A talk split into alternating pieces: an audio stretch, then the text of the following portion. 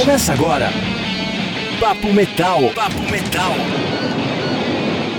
Começando mais uma edição do Papo Metal, primeiro episódio de 2022, e hoje tem entrevista com Semblan, banda de Curitiba que está preparando várias novidades para esse ano. Tem também um bate-papo com Final Disaster, que acaba de lançar o disco House of Despair. Tem som novo do Claustrofobia, novidade do Invisible Control. Então cola na grade que está começando. Papo Metal.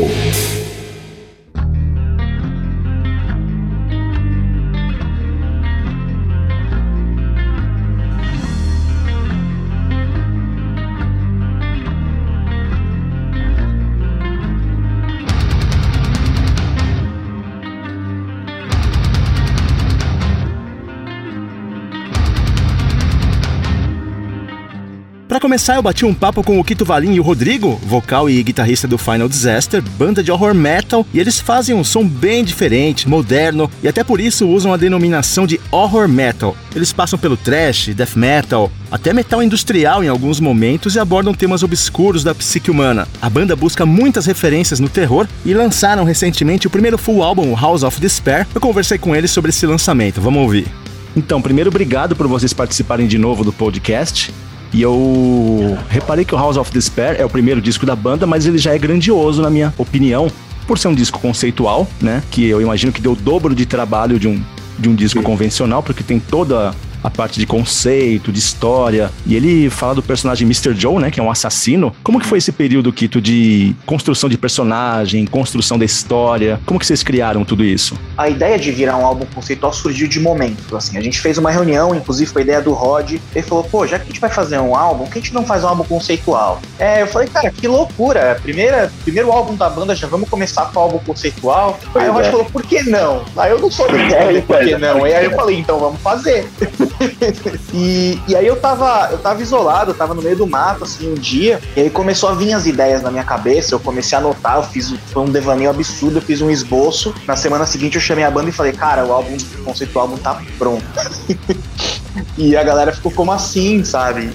E aí não era 100% do conceito, mas já era uns 70%, assim, da onde que vinha, para onde que ia e alguns detalhes a gente foi acertando com, com o passar do, da composição do álbum de fato. Mas foi assim, foram dois momentos e veio uma luz assim e surgiu o álbum conceitual, entendeu? E aí, para compor as músicas aí foi, foi bastante trabalho, tinha que linkar uma música na outra, uma letra na outra, isso deu bastante trabalho, o Rod sabe também. Rodrigo, mas quando vocês é, vieram com essa ideia de fazer um disco conceitual, o conceito de horror metal da banda já era estabelecido? Vocês já tinham isso claro que seria uma banda de horror metal ou foi com a ideia do, do House of Despair, da história que veio isso? Não, não, o conceito já estava ali estabelecido, né? De fazer com a temática do terror. E aí, tipo, eu, eu sempre quis enveredar por essa área, assim, né? Tipo, fazer uma coisa conceitual, coisa com história, com começo, meio e fim. Ou não um fim, né? Uma continuação, coisa do tipo. Mas já estava realmente é, estabelecida a ideia de fazer. É, de a gente ter a temática do terror mesmo. É. E aí eu falei, pô, a gente já tem o negócio do tema, dá para fazer. Né? Eu, eu, eu, joguei a ideia meio sem, sem acreditar também que, que, que iam abraçar. Né? Falo, pô, não, mano, é muito audacioso. Então eu você, jogou a ideia e saiu, você jogou a ideia e saiu correndo, foi isso? Exato, é. exatamente. exatamente. Então, o Kito, o Kito, acho que ele tava do outro lado da, tipo, da mesa, na, na minha frente, assim, ele olhou uhum. assim, ele fez uma cara, porra, conceitual. Ele fez uma cara estranha, depois ele, porra, conceitual, né? assim, quando, quando, o Rod me falou por que não, e eu não consegui responder por que não, não tinha por que fazer. Rolou entendeu? aquela pausa dramática e depois, ah, conceitual, vamos nessa. É, exatamente é. isso. E a, é, a parte a, instrumental veio depois, Kito? Da história? Não, a gente criou primeiro o conceito, né, a história começa nesse ponto, passa por alguns pontos chaves e chega numa conclusão X. A partir daí a gente começou a fazer, e algumas músicas vieram primeiro letra, outras vieram primeiro alguns riffs e depois letra, outros vieram instrumental inteiro, depois fazendo letra. Mas assim, a gente quando tinha o conceito do álbum, a gente não tinha toda a história detalhada, detalhada, bonitinha tudo que acontecia. A gente tinha é, o conceito da história, um rascunho dos pontos chaves, alguns eventos que tinham que acontecer e uma conclusão, né? Tanto que a gente internamente a gente divide o álbum em três atos, né? O primeiro ato, o segundo ato e o terceiro, seria basicamente começo, meio e fim, e a partir desse desse direcionamento que a gente começou a desenvolver tudo, cada cada mínimo detalhe do álbum. Certo. E como fazer para combinar tudo isso, né? Porque assim, tem a história, tem as letras, tem a parte instrumental. O disco ele tem momentos mais pesados, mais melódicos. Vocês se preocuparam em é, fazer coisas mais pesadas em uma certa parte da história, coisas mais melódicas quando a história pedia algo mais melódico? Ou foi rolando naturalmente, vocês foram fazendo e a coisa foi, foi rolando, Rodrigo? Um pouco dos dois, né? A gente já tinha né, esse direcionamento na cabeça, né? O, o que falaria cada coisa, mais ou menos, né? Por cima. É, é meio como construção de um, de um roteiro de filme, de qualquer coisa assim, né? Você tem uma ideia na cabeça, mas conforme você vai evoluindo ela, ela vai às vezes mudando. Foi mais ou menos assim. A gente já tinha algumas coisas na cabeça de, de fazer. A gente já tinha separado essa parte de, de atos mesmo, né? É como a sinfonia, coisas do tipo, né? Trazer essa, essa parte da música clássica né, na, no conceito. E aí a gente vai fazer, né? A gente vai tentando criar as coisas. Às vezes é uma coisa mais melódica, alguma coisa mais pesada, e a gente vai falando, ah, isso aqui encaixa bem aqui, isso aqui encaixa bem ali. Mas não certo. teve muito, não foi amarrado muito assim, não. Em alguns momentos a gente até tinha ideia de fazer alguma coisa de um jeito, aí surgia um riff, alguma ideia que era bem diferente, mas que encaixava também, e a gente ia mudando essa, esse direcionamento sonoro de algumas músicas. Então, tinham momentos que eram para ser um pouco mais dark, acabaram saindo mais pesados, ou partes um pouco exatamente opostas disso. Né? Um exemplo bom é, é, é a Blood Red Creation, que ela foi um negócio que surgiu bem depois, encaixava muito bem num conceito de uma das letras e foi entrando. E aí aquilo cresceu e virou um dos nossos singles até. É um hit do, do álbum, é a Blood Red Creation, e foi algo que surgiu bem no meio, assim, processo de composição. Entendi. Eu queria te perguntar sobre a Resonance Within, que a gente conversou uma vez, que você falou, mano, o que você achou dessa música? Lembra? Logo que saiu o disco, você falou, eu tava meio preocupado com ela, e ela é uma música que eu acho que ela destoa do resto do disco, no lado uhum. bom, destoar no lado bom, porque ela parece que dá uma quebrada no ritmo, você canta com vocal limpo, né, no, no início. Qual que é a história dessa música? Ela já já tava. O processo de composição dela foi meio diferente? O processo de composição dela foi bem diferente, no sentido de que a gente teve que reescrever ela umas duas vezes, né? A gente foi por aí. Porque era uma ideia conceitual muito chave pro álbum, né? A letra ali era, era muito importante pro, pro decorrer da história. É, eu, eu, tinha vontade de fazer uma música bem mais longa do que o resto, e o pessoal da banda comprou a ideia de fazer isso. E, e ela tem vários elementos musicais que são mais experimentais e são diferentes de todo o resto, de fato. Muito, muito gente, diferente. Já que, é, já que a gente ia fazer um álbum grande, 12, 13 músicas, Uhum. A gente queria experimentar coisas que a gente não usava para ver como é que, que, elas iam soar. Não só fazer 12, 13 músicas iguais, assim, nem é nossa cara fazer isso. E então por isso que surgiu essa música tão diferente, a gente explora coisas diferentes, né? É, mesmo nas minhas distorções vocais, eu experimentei coisas que eu não costumo usar, né? É, não só a questão de, de eu ter cantado com voz limpa. E a questão da letra ali, uh, em um certo momento chave da história, o, o Mr. Joe, ele entra em coma e essa música se passa dentro da mente dele, né? Que é um momento assim, na história ele tem duas personalidades, uma é uma personalidade assassina e outra é uma personalidade normal, e no momento que eles entram em coma, que, que ele entra em coma, é, essas duas personalidades meio que se reconhecem uma na outra dentro da mente dele e, e esse, esse, conflito entre duas personalidades tão diferentes que dão o tom pro terceiro ato, começa na música seguinte, que se não me engano é Despair, né? É, então é, é por isso que ela é tão longa e tão cheia de elemento, tão com tempos quebrados e tal. Ela é bem diferente mesmo porque ela representa também um momento bem é, conflitante da história, né? Então por, por, isso que a gente teve que tomar muito cuidado para escrever ela e reescrever e acertar o riff aqui, o riff ali e a gente acaba explorando questões mais experimentais também pra gente, que foi uma experiência bem bacana, assim. É por isso que eu, que eu fiquei curioso para saber o que você achava dela, porque eu queria saber a resposta do público com relação, sabe? Que trabalhão, hein, Rodrigo? Cara, foi. Essa acho que foi uma das mais difíceis a gente fechar, né? Ela. A gente. A, a ideia dela, ou aquele rediradinho no início, já, a gente já tinha feito num. A gente tirou num ensaio, mas, sei lá, uns 3, 4 anos atrás ficou guardada a ideia. Aí a gente começou a encaixar tempo, compasso, viu que ela era em 3x4, acho. É. E aí, aí tipo, pô, dá pra fazer um negócio meio, meio valsa, meio. meio valsa é ótima. É uma valsa é. do mal, é. Uma, uma valsa é. obscura. Exatamente. E aí, putz, só que nada encaixava depois dos dedilhados, a gente começou a buscar riff, não saía, não saía, daí um dia lá saiu. Ela, ela foi uma que deu mais trabalho, assim, pra, pra compor, pra ter a ideia, começo, e fim dela, foi bem, bem complicado. Demorou mais.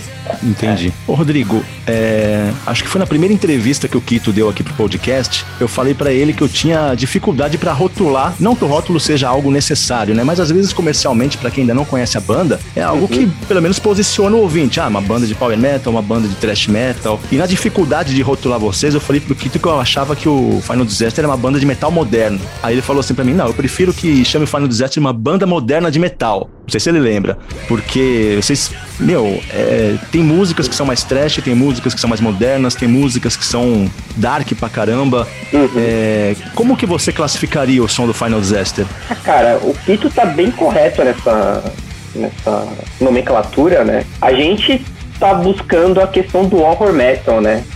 Uma coisa mais voltada realmente pro terror, pro horror, né? E agora a questão do som é, é a gente tem a, a, gente tem muita influência pessoal, né? Que acaba misturando e, e dando essa farofa que a gente faz aí, né? O, o Kito gosta de umas coisas mais modernas, eu e o Cabeça, o baixista, a gente gosta de umas coisas mais antigas, né?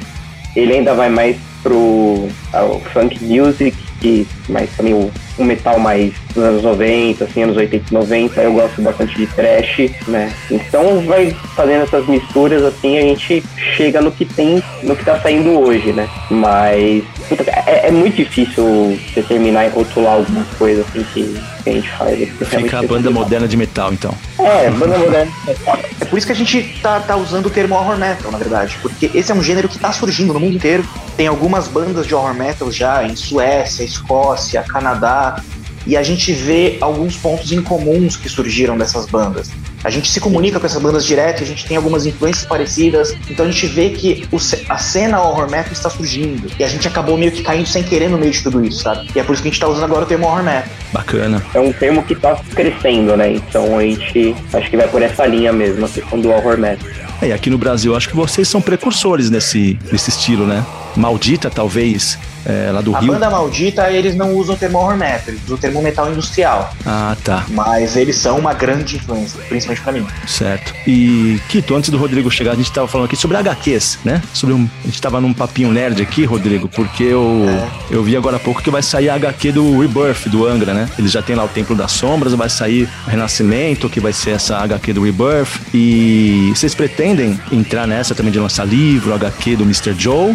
Ou, por enquanto, é, vocês pretendem deixar somente o álbum mesmo e deixar mais pra frente esse tipo de, de merch? Então, é, para quem comprou nosso álbum na, na pré-venda, a gente vai é, lançar, só para esse pessoal ainda está sendo escrito, um, um e-book hum. com microcontos que contam a história de cada uma das músicas do álbum. A ideia é a gente no futuro fazer um livro e e barra ou uma HQ. Certo. De acordo com as possibilidades, assim. É, até talvez com histórias que ultrapassem o que acontece nos eventos do Halls of Expert. Mas a gente tem uma vontade, sim, grande de. não só com música. Porque, afinal de contas, o horror ele é algo audiovisual. Né? Então, a gente já lançou curtas-metragens, para a gente passar para literatura é, é só uma questão de oportunidade, na verdade. E a história do Mr. Joe vai ter continuidade em um próximo álbum ou num EP? A gente entrega no álbum um final aberto, revelado na, na música Inner Reveries, e é como se fosse. Se, se o álbum House of Despair fosse um filme de terror, a música Inner Reverie seria os créditos finais e o final ali da música seria uma cena pós-crédito, né? É, então a gente entrega um final em aberto, porque isso nos permite continuar explorando se a gente sentir faz sentido. Rodrigo, e shows, cara? Vocês estavam com um show marcado aí que acabou de ser cancelado, né? Mas vocês já fizeram um outro aí no interior, se não me engano, com o Apócrises, né? Como que tá rolando o show de vocês? Vocês estão tocando disco na íntegra? Cara, a gente tá estudando ainda o melhor formato de, de setlist, né? A gente. O problema dessa fazer show agora, né? Questão da pandemia, você não tem uma continuidade, então você não, não, não consegue testar uh, o retorno do público com relação à setlist. Mas o foco realmente é 100% nas músicas do, do álbum, né? A gente fez esse show em Jandira, né, com, com Apócrifos, a gente também fez outro show em, em Diadema, né, e teve um retorno bastante positivo. Não são todas as músicas do álbum, mas boa parte está ali, né, e realmente o foco agora é divulgar essas músicas. Legal. Kito, e essa data que vocês cancelaram, que era o show de lançamento do álbum, né? Vocês já têm uma previsão Vocês, que eu vi até um post de vocês no Instagram de é, devolver a grana para as pessoas que já, já compraram e tal. Vocês têm alguma nova data em vista ou vão esperar a pandemia dar um tempo de novo? Então, é, a gente, por enquanto, a gente não marcou uma data. A gente está esperando ver como é que está evoluindo aí a questão das infecções, das internações, da vacinação, porque no momento tá, tá difícil de ter qualquer prognóstico do futuro. Né? Então, por enquanto, a gente não marcou, mas a gente vai com certeza marcar uma data nova. Né? Até porque é importante para a gente fazer esse show de lançamento, que é justamente é, a celebração de ter conseguido lançar esse álbum, ainda mais é, num, num, numa conjuntura tão complexa quanto foi gravar esse álbum durante a, pan a, pandemia e lançar ele, né? E a gente tem vendido ele muito bem, então assim, a gente quer celebrar isso com a galera que tá ouvindo o álbum, que tá, conheceu a banda durante esse período e tudo mais. Então a gente com certeza vai fazer esse evento sim. Agora a gente não tem uma data ainda. Legal. Quito, Rodrigo, é isso. Obrigado pela, pela oportunidade de falar com vocês de novo. Parabéns pelo álbum. Puta álbum puta descasso. Ah, e obrigado. podem aproveitar esse restinho de tempo aí para passar redes sociais, mensagem. Lá, Quiserem falar do merch também da banda, se estiver disponível. Com certeza. É, sigam a gente na, na Face, né? No Instagram, estamos no Instagram, Facebook. Estamos no Twitter também, que eu não lembro, cara. Estamos no meio... Twitter, estamos no YouTube, tam... só não estamos no TikTok ainda. Ainda. Nossa senhora, porque também a ansiedade aqui começa a atacar, é difícil, né? É. Mas se a gente tá colocando bastante coisa lá, a gente tá.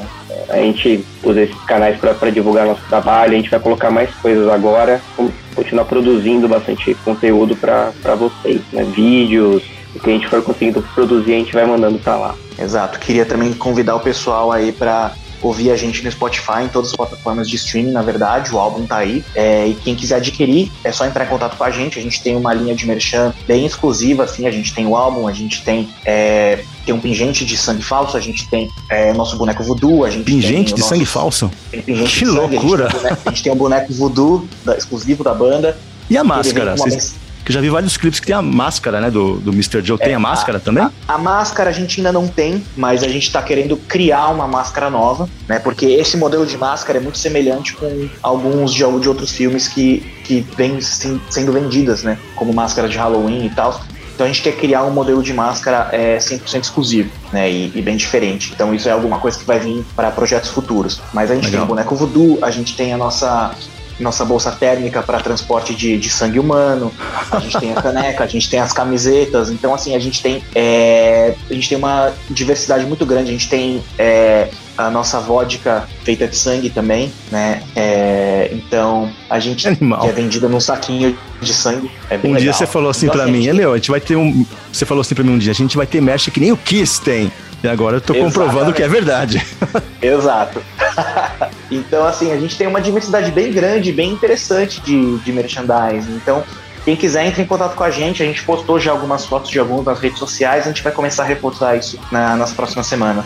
Esse foi o Final Disaster aqui no Papo Metal. Ouça o House of Despair nas plataformas digitais, que é um descasso. Você ouviu que eles têm opções de merch bem diferentes, então dá uma olhada lá também. E para você que, assim como eu, gosta de terror, o Final Disaster é a banda. Confira.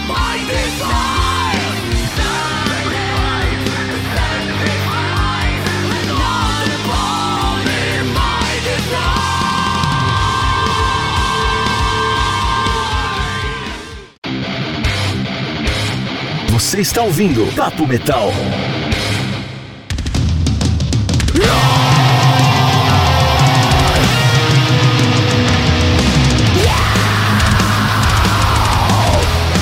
Quem tá com novidades também é o Invisible Control, banda formada por integrantes de Alagoas, Rio Grande do Norte e Pernambuco. A banda acabou de divulgar esse single que a gente tá ouvindo, Sons of the Damned, que é uma paulada, um death metal agressivo e técnico pra caramba e trata de um tema bem pesado. E real também.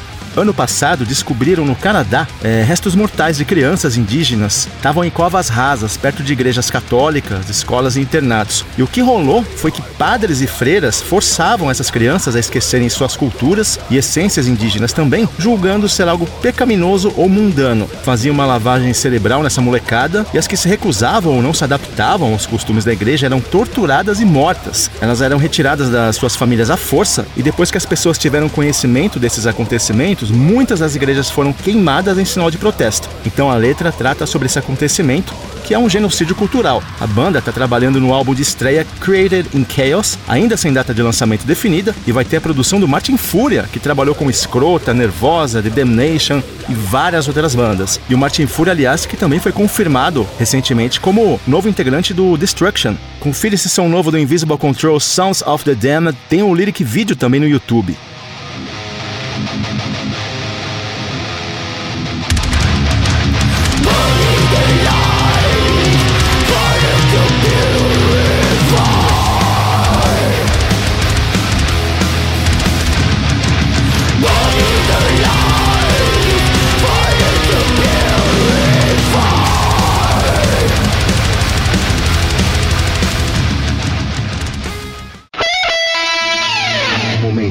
Nuclear Blasts of America.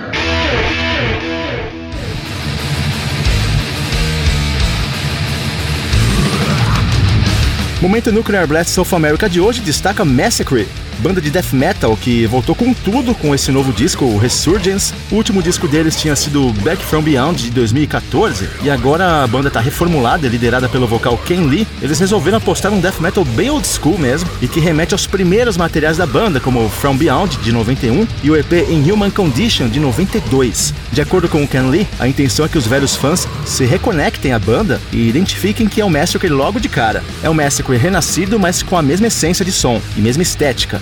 Essa música que a gente está ouvindo chama Innsmouth Strain, um death metal bem pesado, direto, agressivo. O álbum foi todo gravado à distância e tem participações especiais bem legais como Dave Ingram do Benediction e o Wonders Holden do Cadaver. A banda sempre gostou de tratar de temas de terror nas capas e letras e não é diferente aqui. Esse tema também é abordado em Resurgence, então ouça aí nas plataformas digitais. O álbum também está disponível no Brasil pela Shinigami Records e para ficar por dentro de todos os lançamentos da Nuclear Blast no Brasil, é só seguir no Instagram Nuclear Blast South America.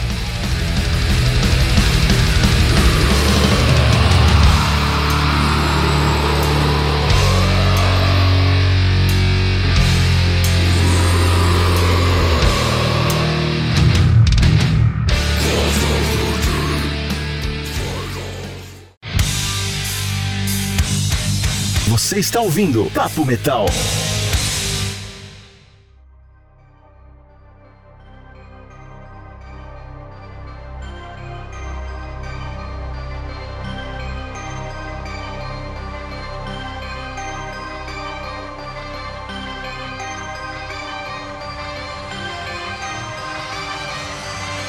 Já está ouvindo Semblant, banda de Curitiba formada em 2006, tem três discos lançados: o Last Nights of Immortality de 2010, Lunar Manifesto de 2014 e Obscura de 2020. É com certeza uma das bandas mais inovadoras do Brasil, porque passeiam por vários estilos do metal e do rock e estão preparando várias novidades para 2022. Eu conversei com um dos vocais da banda, o Sérgio Mazul, que contou como que tá a banda nesse momento e teve spoilers. Se liga só. Queria começar perguntando sobre as datas europeias, né, da banda, porque vocês têm uma tour bem legal agendada para fevereiro, mas a coisa na Europa ela tá pegando com a pandemia de novo, né? Como uhum. que vocês estão trabalhando essas datas? Elas estão de pé ainda? Então, elas estão de pé, mas em conjunto com a agência de booking, a produtora que é, vai nos levar para todas essas datas, né? A Vane, a Vane Productions, que trabalha já há muitos anos com Cataclysm, com Flash God Apocalypse, já trabalhou com Crisium, trabalhou com Monstrosity. A gente já está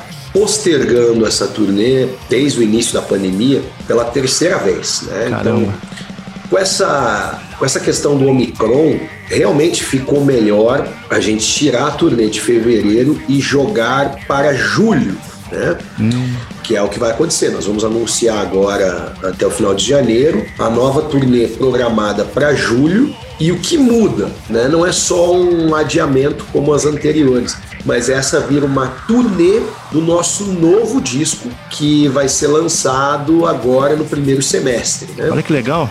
É, e de antemão a gente até preferiu que esse adiamento representasse o novo disco, porque esse novo disco traz tudo que a gente sempre quis fazer é, numa gravação de álbum da Semblant, né? Que é uma imersão longa. Então a gente teve aí um ano e oito meses de pandemia para compor, trabalhar nas músicas. A gente pôde esperar o Adair Dalfenbach, que é nosso produtor, tirar o green card para poder ir e vir dos Estados Unidos à, à, vontade, né? Então a gente queria que ele nos gravasse aqui em Curitiba, não a gente ir para Los Angeles, mas ele vir para cá. Então isso aconteceu.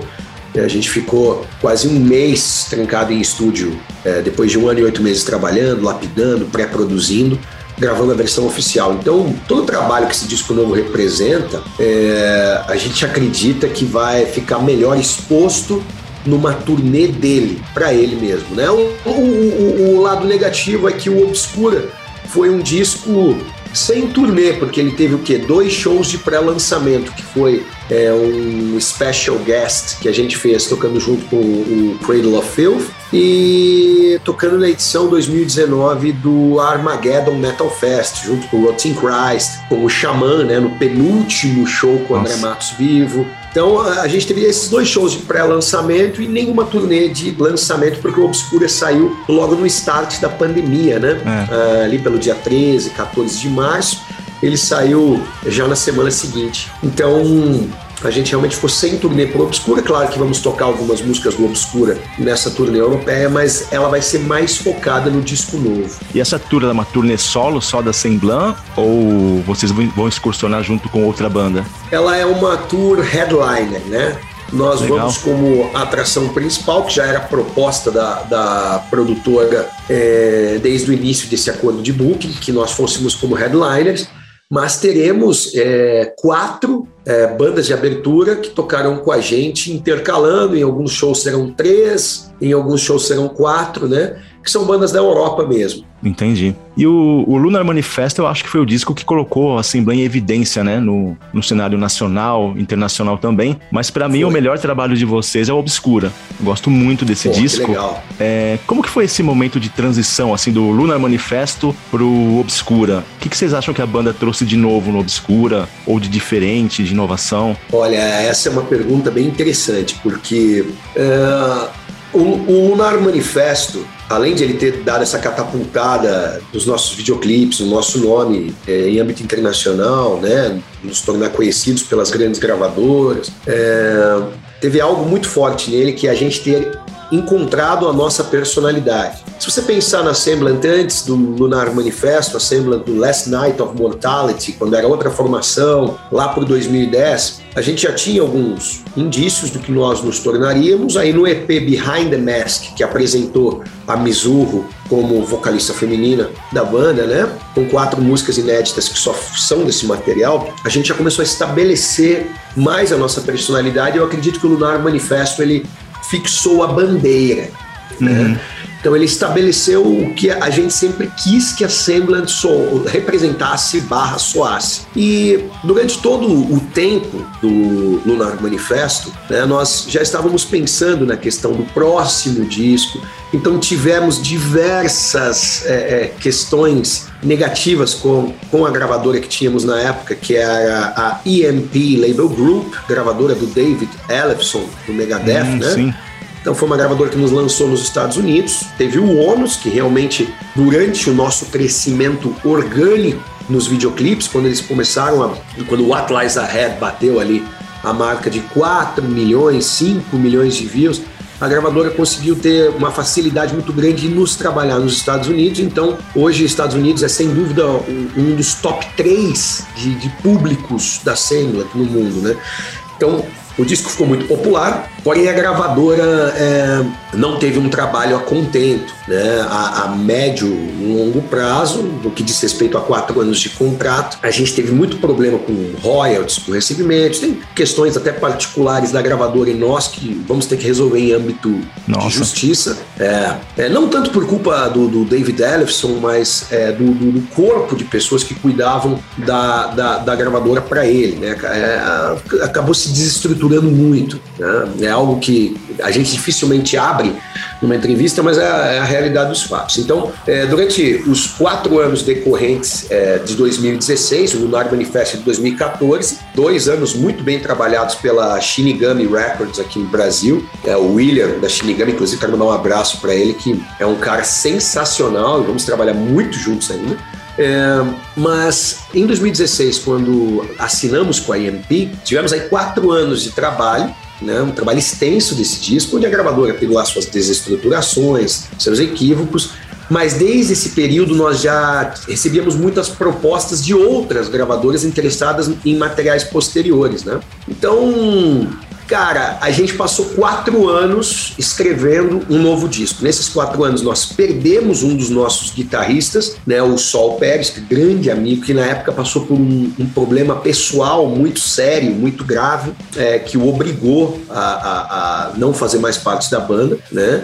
É, então foi, foi, uma separação difícil. É, nós continuamos o processo de composição com é, uma guitarra só e, e, com toda a questão de capitania, né, de chefia da parte da construção do disco por parte do Juliano Ribeiro, nosso guitarrista, e, e, e, o Guto, né, nosso tecladista. Naquele período eu me omiti, eu sempre estive mais à frente, né, mas naquele momento eu dei uns passos para trás, porque foi um período muito difícil para a banda, turnês canceladas, a, a, os problemas com gravadora, a saída de um, de um cara que foi um grande amigo meu por muitos anos.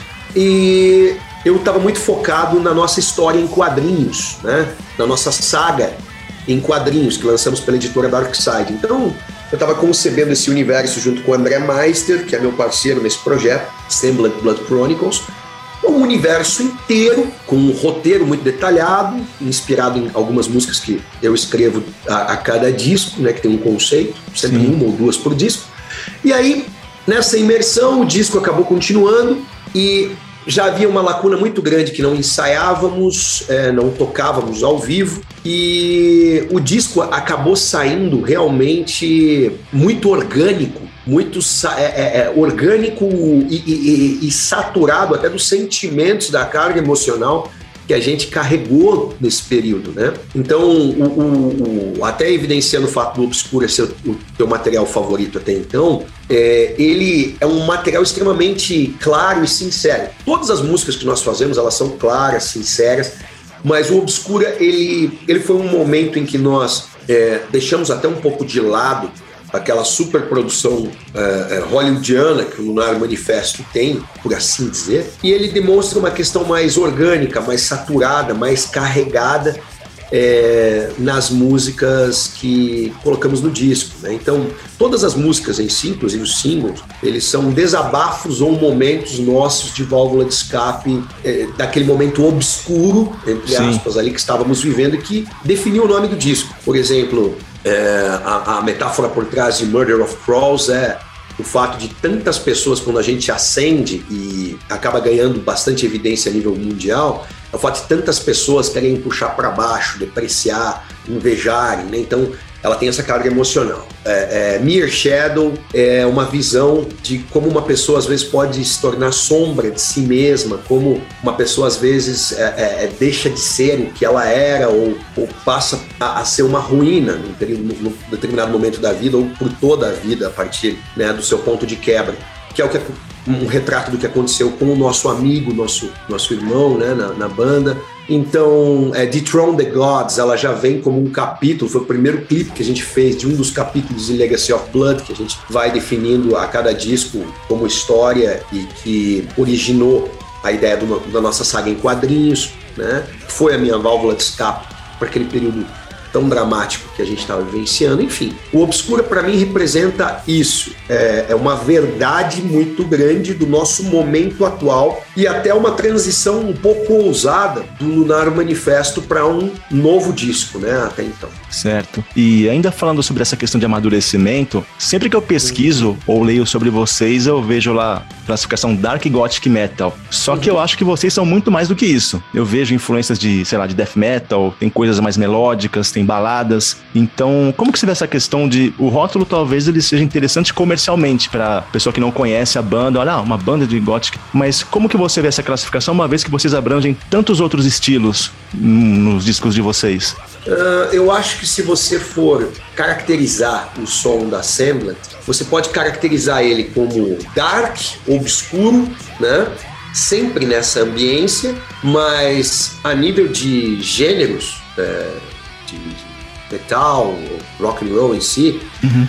nós, nós realmente transitamos por muita coisa, porque temos uma gama de influências muito grande, né? É, veja só, muitas das coisas que você escuta nos nossos, nos nossos trabalhos, ela, essas coisas vão te remeter a, a um, um, Dark Tranquility, a um Children of Bodom, a um Muito. Calmar, a um Soilwork, é, é, a, a, essa questão do Gothenburg Sound, um, um, né, do, do, do, do, death metal melódico sueco. Sim. E, e finlandês também, no caso Children of Bodom, Calmar e tal, mas em, em, contrapartida, você tem momentos thrash metal uh, mais moderno, como por exemplo Nevermore, é. ou mais industriais como o, o, Fear Factory, mais black metal sinfônico, às vezes como Dimo Borgir, Cradle of Filth, e momentos extremamente melódicos, onde você pode ir desde o Paradise Lost até bandas aí como Camelot si. A, a, a gente pegou tudo que nos influenciou no decorrer da vida, dentro do metal ou de trilhas sonoras de filme ou de, de bandas de, de, de, rock mesmo, né? Você vê o Juliano é muito influenciado pelo Muse. Eu Nossa. tenho uma influência muito, muito forte do, do, do, do rock é, é, gótico o, o, o, dos anos 80, né? Sisters of Mercy, Fields of the Nephilim, é, The Mission, assim como de, de, de bandas mais pop dos anos 80, Aha, é, e, e, por assim dizer. Então, se você pegar tudo isso, fora as influências da Mizuho, por exemplo, né, que sempre adorou After Forever de carreira, aí mais o, o Nightwish com, com a Tária Turner, que sempre foi uma grande influência para ela. Você pegar tudo isso, jogar num caldeirão ali e, e, e montar a poção, fazer, fazer a alquimia da nossa personalidade, realmente tem muitos elementos. Então, é difícil você rotular uma banda de dark gothic metal. Porque você pega uma, você pega esse rótulo, tá? Pega lá bandas que eu amo de paixão, Trail of Tears, por exemplo, que eu acho maravilhosa. Sempre gostei muito do, do Ronnie Thorsen e todos os vocalistas que passaram por ali. É, o Tristania, o Sirenia, né? Que é, é Morten Velan, que sempre foi uma baita influência, do Backstein, tudo mais, inclusive inspirou o nosso início, né? Mas nós não conseguimos ficar só nesse, nesse universo. É, você escuta um disco nosso, não é como se ele fosse também vários discos num só. Ele tem uma progressão melódica agressiva, ele vai é, muitas vezes de, de algo heavy, mais tradicional, para algo é, é, black metal, assim, Sim. Né? É death metal. E, e, e, é uma progressão muito natural, porque porque a, a, gente acabou unindo todos esses elementos da nossa personalidade. Então, acho muito difícil rotular. A gravadora mesmo, a, a Frontiers, né? Ela nos coloca no escopo do melodic death metal, né? É, e aí ela, e aí ela decupa, né? Quando monta o release, ela fala ah, com influências do gótico, do, do, do, do, do, do heavy, do, do, metal sinfônico, e daí ela esmiuça várias coisas, mas é, quando ela precisa achar um, um, uma denominação, um gênero, melodic death metal. Né? E a, a, mídia sempre colocou esse lance do dark gothic metal. Nos taxavam até de vampiric metal. Nossa, não sabia que existia isso. É, é, tem bandas é, é, desse estilo dark gothic, aí, como Theatre des Vampires, uhum. é, como Anorexia Nervosa, o Agatodaimon, que na época se encaixavam em um rótulo momentâneo, o próprio Cradle of Filth, né? Como esse, né? Aí como a gente tem uma vampira na capa e, e a, a, história ah, de uma, sim. duas músicas por cada disco, Legacy of Blood, ela, ela tem elementos desse uhum. universo, mas a mídia no começo nos caracterizou para esse lado. Então eu, eu concluo dizendo que é muito difícil nos rotular. Você vai ter sempre uma banda com uma temática mais dark, mais obscura, assim como é hoje o Winterfall, né? Banda americana que é, power metal melódico, mas tem uma temática obscura, é sempre carregada, às vezes soa como Candlemas, e é uma banda de, de, de power metal. Né? O Adagio, que é uma banda de prog metal, como Dream Theater, mas tem uma temática obscura, carregada, né? Eu acredito que nós temos essa temática e é, dançamos por várias vertentes dentro do rock do metal. Bacana. E a versão do Lacrimosa que vocês fizeram? Eu achei legal que foi um convite da própria banda, né? Cara, isso foi uma honra sem tamanho, porque quem nos procurou nesse, nesse período para nos convidar para o disco comemorativo de 30 anos, um box especial, foi o próprio Tilo Wolff. Né? É, ele, ele entrou em contato de maneira direta, ele, ele nem pediu que a, a, a Hall of Sermon, que é a gravadora mesmo deles, né? É, intermediasse. Né? Lógico, depois falamos com a gente dele também, mas ele fez questão de falar diretamente conosco durante todo o processo, porque ele, ele nos revelou que é um grande fã da banda, inclusive comprou todos os nossos materiais anteriores para a coleção dele, que ele adora os discos e ele sempre ficou muito curioso, imaginando como a Mizurro e eu interpretaríamos o dueto dele e da Anne, né? E assim, a gente ficou muito, muito honrado, porque a, a na adolescência desenhava o Tilo e a Anne no, no caderno. Né? Eu, na minha coleção de discos aqui, tenho acho que pelo menos uns seis discos do, do Lacrimosa, né, cara? Então, é, por muito tempo, ouvi discos como Elódia, por exemplo, sempre achei um disco fascinante. E, e, de repente vem esse convite. E escolhemos a música juntos, né? É, isso que foi legal, porque entre várias opções que tínhamos ali, é, tinha essa da If the World Stood Still a Day, que eu sempre achei uma música obscura mesmo, assim, né? Uma conexão muito forte é, com a gente, mas é, tem o fato dela ser em inglês, né? Que também nos, nos facilita algumas coisas. Não que não cantaríamos em alemão, seria inclusive um desafio fascinante, mas é muito mais fácil nós interpretarmos no inglês, que é como nós já compomos, nós compomos direto no inglês. Uhum. E, e falamos inglês o tempo todo, né, com a gravadora, outros, com outros amigos, parceiros, artistas e fãs, né? Então foi, foi muito legal, foi um comum acordo das opções que o Tilo tinha. Ele falava: olha, eu preferiria If the World Stood Still a Day, se vocês não se importarem. E Mizu e eu fomos unânimes também. Olha, essa é a música que eu acho que mais soaria com a nossa cara. E a gente pediu também que, olha, não sei o que você espera, mas a gente gostaria de fazer algo muito nosso. Né? Ele falou, mas é isso que eu quero. Quero que vocês tragam a personalidade de vocês. Liberdade total. Lacrimosa, que é o que eu sei. Que, e ele deixou bem claro, é o que eu sempre imaginei que, que, que, é, é que pudesse acontecer e, e, sempre fiquei curioso em como soaria. Que animal. E, então a gente, a gente trabalhou essa versão muito rápido, né? Fizemos no estúdio é, do Marcelo Gelb, que é grande parceiro meu aqui em Curitiba, é o MGC Studio. O Marcelo é guitarrista da Landfall, uma banda de melodic rock, AOR, que também tem um contrato com a Frontiers Records. E nós dois juntos escrevemos vários discos para Frontiers agora, né? A gente fez o Icon of Sin, o grande Rafael Mendes aí, né? É, cantando, interpretando. Estamos fazendo mais um projeto hard rock agora, esse um desafio muito gostoso de, de, realizar. E gravamos lá no Marcelo, onde nós ensaiamos, estamos em casa e mixamos e masterizamos com o Alessandro Del Vecchio, aí do Hardline, que faz os discos de várias bandas de hard rock, prog metal, melodic rock na, na Europa, né? É, ele não só integra o Hardline, como tem a banda dele que é o Edge of Forever, já fez materiais do Mr. Big, todos os discos do Yorn Land, ele co-escreve e grava, né? Então é um amigo pessoal nosso, né? Trabalha na gravadora. E então o resultado final ficou muito legal. Né, modéstia à parte, e o Tilo ficou muito contente. Quando ele ouviu, ele falou: Olha, eu tô impressionado, fiquei emocionado aqui, não consigo parar de ouvir. Que animal, e, meu. E, cara, fazer parte de um tributo com outros caras como Lord of the Lost, que é uma banda que eu gosto muito, pessoalmente, o Guto, nosso tecladista também, né? Uh, o Mono Inc., que é outra banda que eu acho fascinante, acho incrível. Né? E aí, claro, outros tantos músicos, o André Ferro do Lacuna Coil. Enfim, foi, foi uma seleção de artistas e amigos do, do, do, próprio Tilo que ele convidou por admiração. Então a honra aí é, é gigante. Estamos muito honrados. Muito show.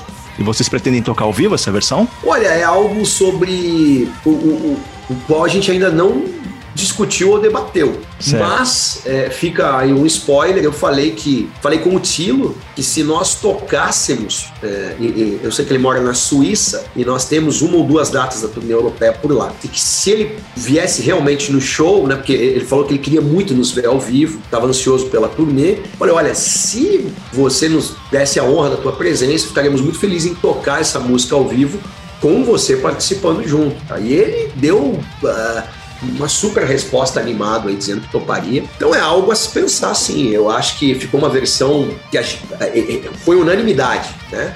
Todos nós da banda gostamos muito dessa versão, então acho que poderia acontecer sim. Que legal. E falando sobre o disco novo, você já falou um pouco sobre isso, mas a saga Legacy of Blood tem continuidade? Tem, tem. Essa é uma questão que a gente já estabeleceu, né? Pelo menos uma ou duas músicas das 11, 12 13 que a gente coloca num disco, pelo menos uma ou duas elas vão ter a temática desse nosso universo em quadrinhos, né? Porque simplesmente, cara, ela, a, a, continuidade, ela começou a ganhar muita personalidade, você consegue conectar elas, né? E cada vez mais lirismo, e isso alimentou né? não só minha imaginação, como também a do André Meister, que coescreve é, a saga em quadrinhos comigo, né? um baita escritor, um baita ilustrador, é, tá muito experiente no mercado, então a gente, a gente debate muito e lapida é, é, é, é, cada vez mais ideias, né? E, e, são ideias que se conectam com o nosso núcleo de, de inspiração, composição, referências. É, o, o, próximo disco ele não é um disco conceitual, mas ele tem uma conexão e uma ambiência. É, eu, eu, não posso ainda revelar o título do Sim. disco, né? A gravadora nem permite uhum. soltar ainda, mas é, você vai ver no título do disco e na capa, no, no, nos detalhes, que ele tem uma atmosfera, um tema que é como se fosse o ambiente de todas as músicas. Então, embora tenha ali sim duas músicas é, espalhadas no, no tracklist que compõem essa temática Legacy of Blood, que alimenta a saga Assembled Blood Chronicles em quadrinhos, mesmo essas, elas estão sob a mesma ambiência de todo o disco. E eu posso dizer que é um disco também que tem alguns singles, né? Uau! É, você vê lá, é, o Obscura tinha, é, teve, né, três singles e um quarto single numa lockdown session que foi Daydream Tragedy. Nós ainda gostaríamos de ter lançado Porcelain, que é uma das músicas do, do Obscura que a gente gostaria de ter é, materializado num single, num clipe, quase fizemos.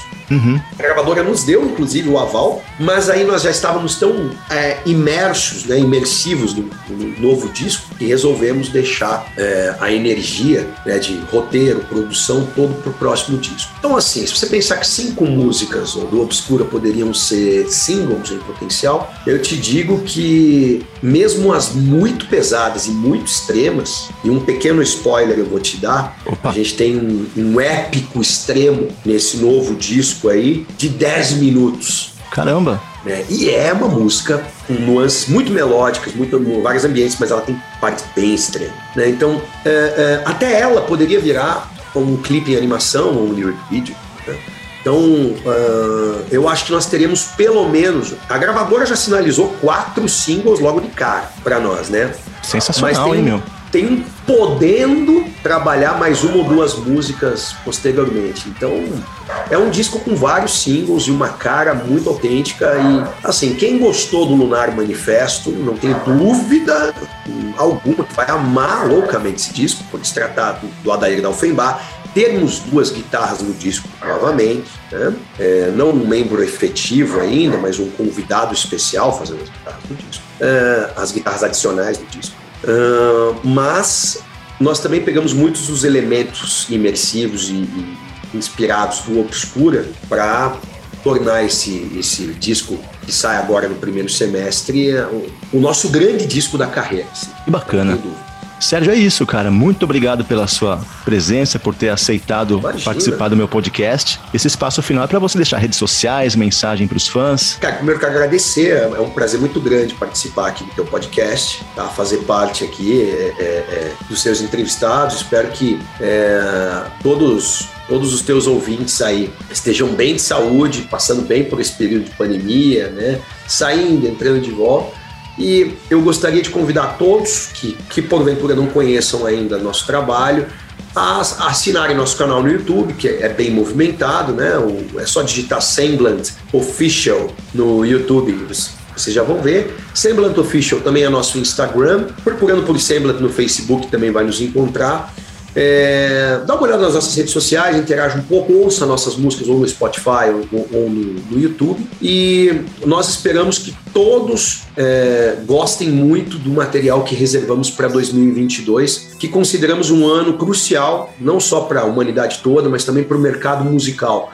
É um ano de retomada do mercado musical após o período de crise que consideramos ser o maior da nossa geração, né? Nossa, nem fale. É, foi difícil para todo mundo, mas também é, é, ocasionou uma ebulição de ideias, novas oportunidades. Eu espero que todos possam aí ouvir e conhecer o novo disco da Semblant que sai no primeiro semestre deste ano. E eu vou ter o maior prazer em conversar contigo de novo quando o disco sair. Com certeza. É um papo muito bom, cara. Já está muito convidado. Obrigado. Já está pré-convidado.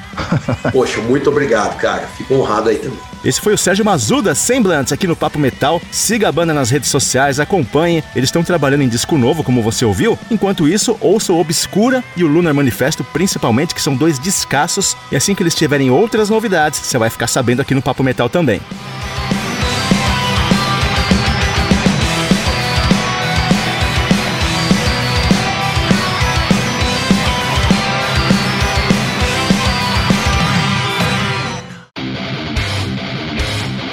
Você está ouvindo Papo Metal.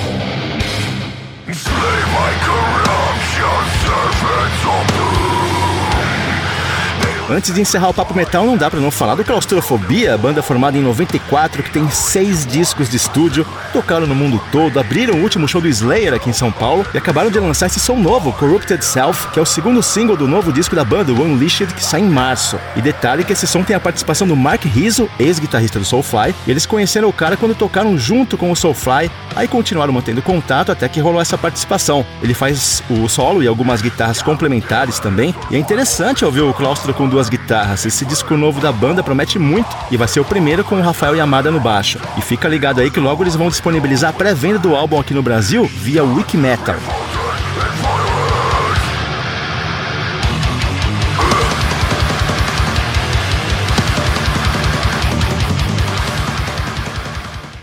Para encerrar o Papo Metal de hoje, uma comédia, Tenacious D, uma dupla infernal, filme de 2006 com o Jack Black. Esse filme conta a história de um personagem que vai para Los Angeles formar a maior banda de rock de todos os tempos, depois de ter uma visão de ninguém menos do que o Ronnie James Dio, que o aconselhou a fazer isso. E aí quando chega na cidade, encontra um outro cara e juntos eles buscam a paleta do destino, feita com o dente do diabo, que é interpretado pelo Dave Grohl. E aí os caras fazem qualquer coisa para chegar ao estrelato e tal, é divertido pra caramba. Confira. E essa foi mais uma edição do Papo Metal espero que você tenha gostado. Siga a gente nas redes sociais, arroba Papo Metal Podcast no Instagram, Papo Metal no Facebook. Tem o site também, papo-metal.com. A gente se fala na próxima. Até lá!